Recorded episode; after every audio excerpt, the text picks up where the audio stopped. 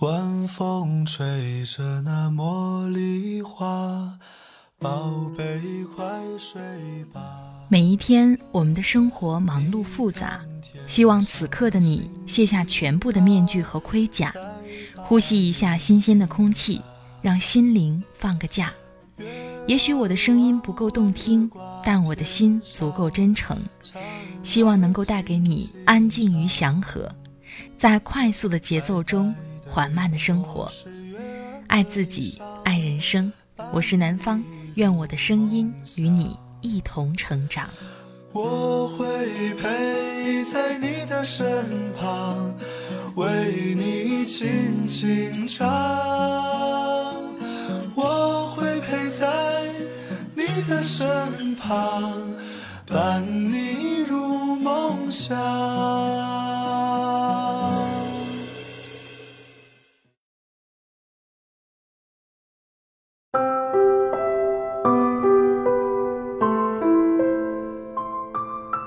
嗨，亲爱的朋友，这里是快节奏慢生活，我是南方。最近过得好吗？今天想和你分享的文章是来自潇潇一凡的《什么才是真正有趣的生活》。潇潇一凡著有新书《仅有一次的人生就要酣畅淋漓的活》，现在已经清凉上市。听了这篇文章，如果你喜欢他的文字，也欢迎你去购买他的新书。潇潇一凡的这一篇《什么才是真正有趣的生活》，在我第一次看到的时候就特别喜欢。真正有趣的生活，其实就在我们平常的日子当中。里面的这个故事也非常的打动我，期待着这个故事也能够给你带去一点惊喜。好了，开始我们今天的分享吧。一个朋友说，感觉日子越过越没劲，对什么都提不起兴趣。工作无趣，日复一日尽是重复；吃饭无趣，一天三顿味同嚼蜡；周末无趣，看书或娱乐都没精神。他甚至没办法完整的看完一部电影，听完一首歌。我不得其解，问他为什么，他满脸无奈的回答：“因为觉得没意思啊。”他问我，是不是应该来一场说走就走的旅行？激活一下人生。据我所知，他最近的一次旅行是在二十天以前。他旅行回来之后，倒头睡了一天。睡醒之后，他跟大家说，旅行实在太无聊了，上车睡觉，下车拍照，一车人死气沉沉。其实身边觉得日子过得没意思的大有人在，看看一张张写着生无可恋的脸。我们不得不在心里感叹，能把日子过得有趣，确实不是一件容易的事情。那些能在凡常光景里把日子过得妙趣横生的人，都是天赋异禀的高手。几年前在北京，我曾偶遇过这样一个高手。这个懂生活的高手，不过是一个二十岁出头的大男孩，他是暑期到北京打工的大学生。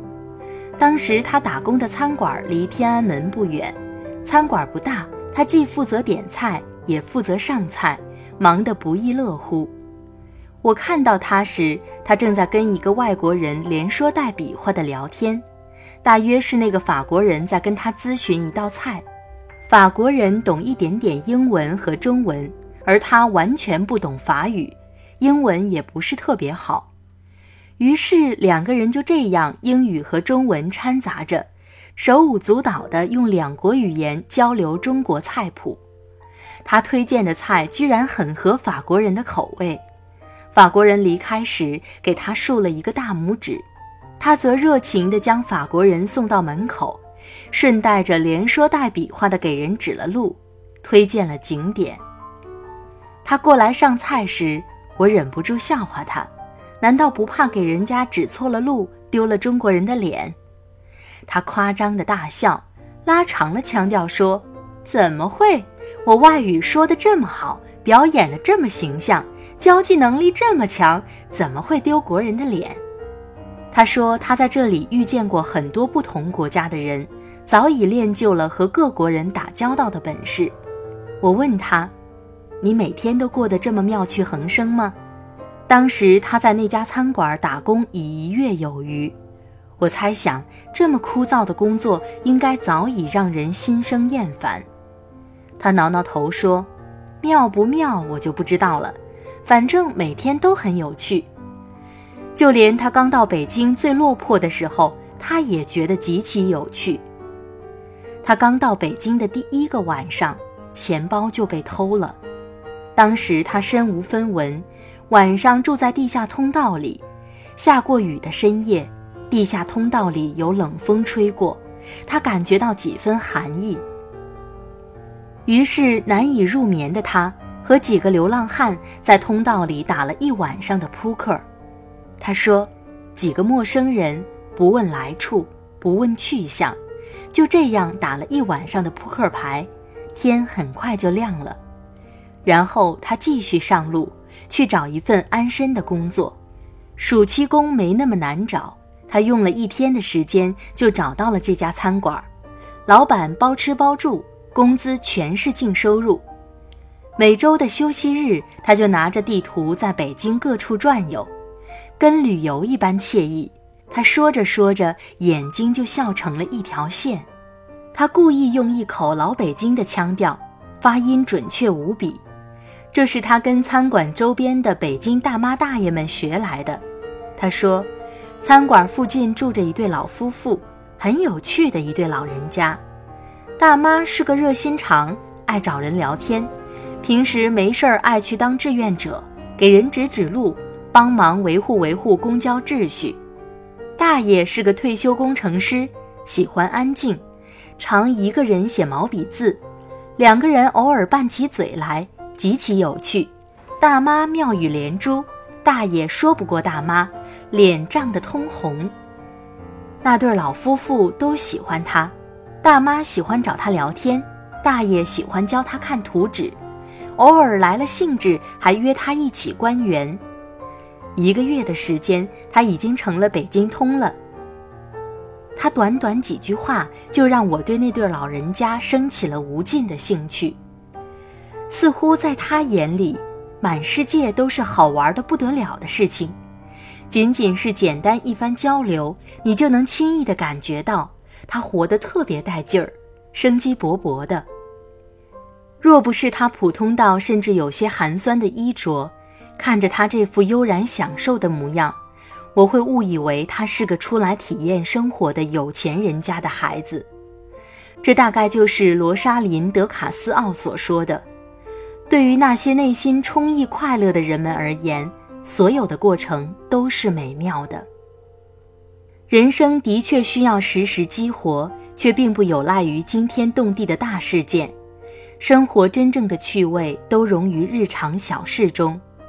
那些波澜壮阔的大事件，顶多只能起到一针强心剂的作用，短暂的疗效之后，一切又将归于平常。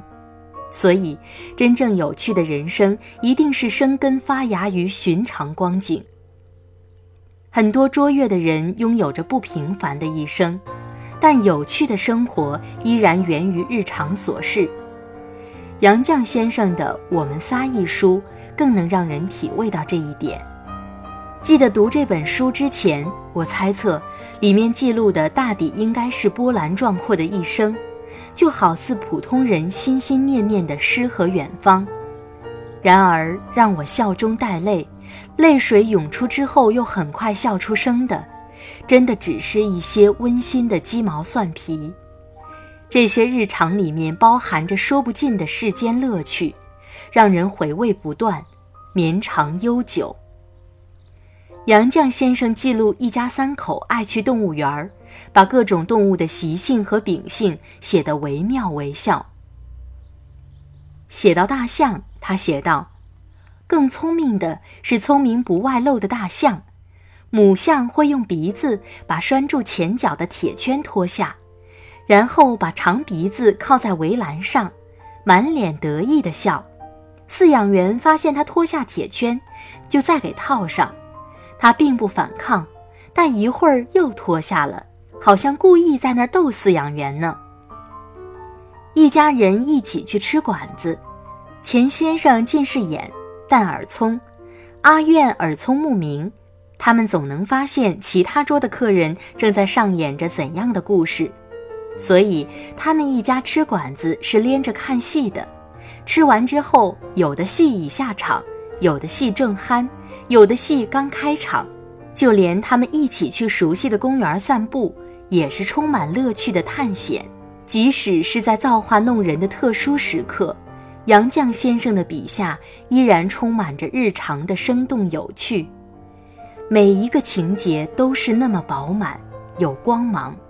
眼倦之际，我也明白了。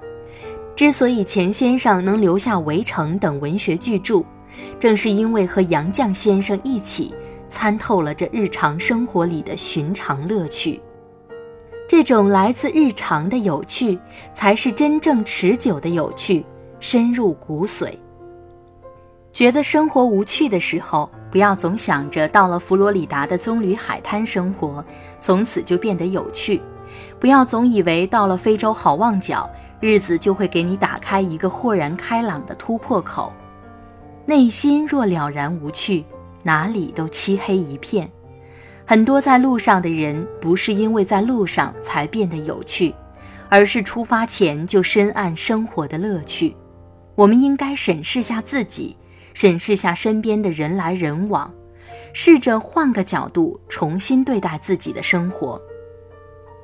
见了面从来不打招呼的那个邻居，你试着给他一个微笑；公司周边新开的那家餐馆，你约三五同事一起品尝，哪一样都寻常，哪一样都有趣且耐人寻味，抵得过诗和远方的乐趣，也拼得过昙花一现的美丽。真正有趣的生活，从来不需要用诗和远方来堆砌，它囿于厨房。却容得下山川湖海的纵横生趣。生活中的大波澜，永远只能是点睛之笔，是锦上添花，不能当做救命稻草。要想拥有一个有趣的人生，我们必须学会与日常琐碎谈情说爱，让水泥地里长出嫩芽，开出鲜花。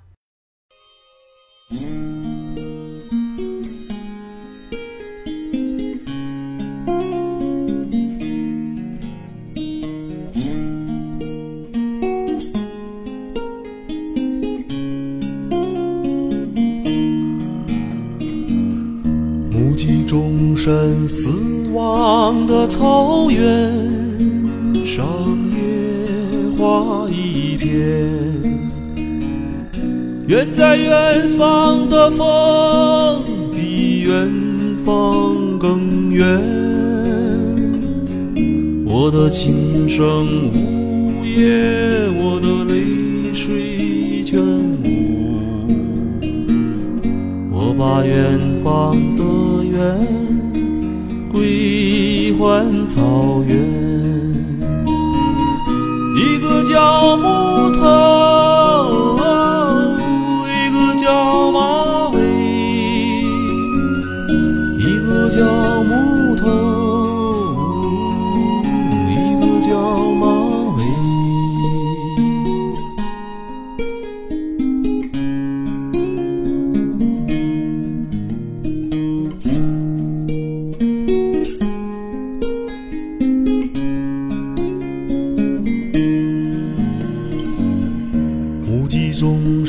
死亡的草原上，野花一片。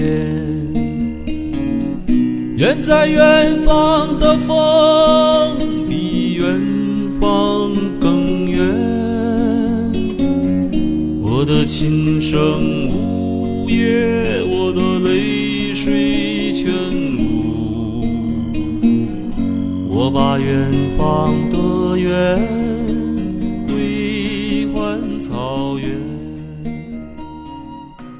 好了，亲爱的朋友们，听了这篇文章之后，我被里面很多的小细节的有趣生活所感动着。不知道你呢？真正有趣的生活不一定我们非要去追求诗和远方，更重要的是我们把眼前琐碎的日子过好，在平常的生活里依然也可以过得有趣，也可以让自己的生活过得妙趣横生。在这里特别感谢作者潇潇一凡的授权。潇潇一凡是富兰克林读书俱乐部签约作者，管理学硕士，现供职于某上市企业。他热爱文字，喜欢写故事，唯愿能用手中的笔为你的人生增添铿锵前行的力量。微博可以艾特潇潇一凡二零一六，简书艾特潇潇一凡，公众号是潇潇一凡。他的第一本书《仅有一次的人生就要酣畅淋漓的活》已经上市，大家如果喜欢潇潇一凡的文字的话，就赶快去购买吧。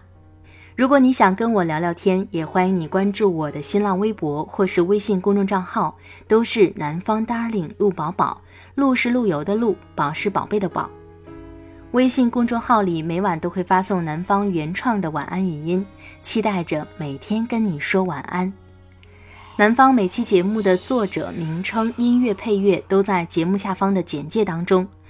快节奏慢生活是在每周二和每周五的晚上更新。如果你喜欢的话，就赶快订阅我吧。好了，今天的节目就到这里，我们下期再会，拜拜。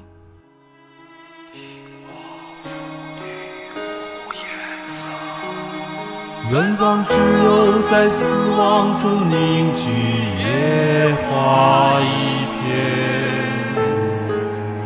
明月如今高悬在草原，映照千年的岁月。我的情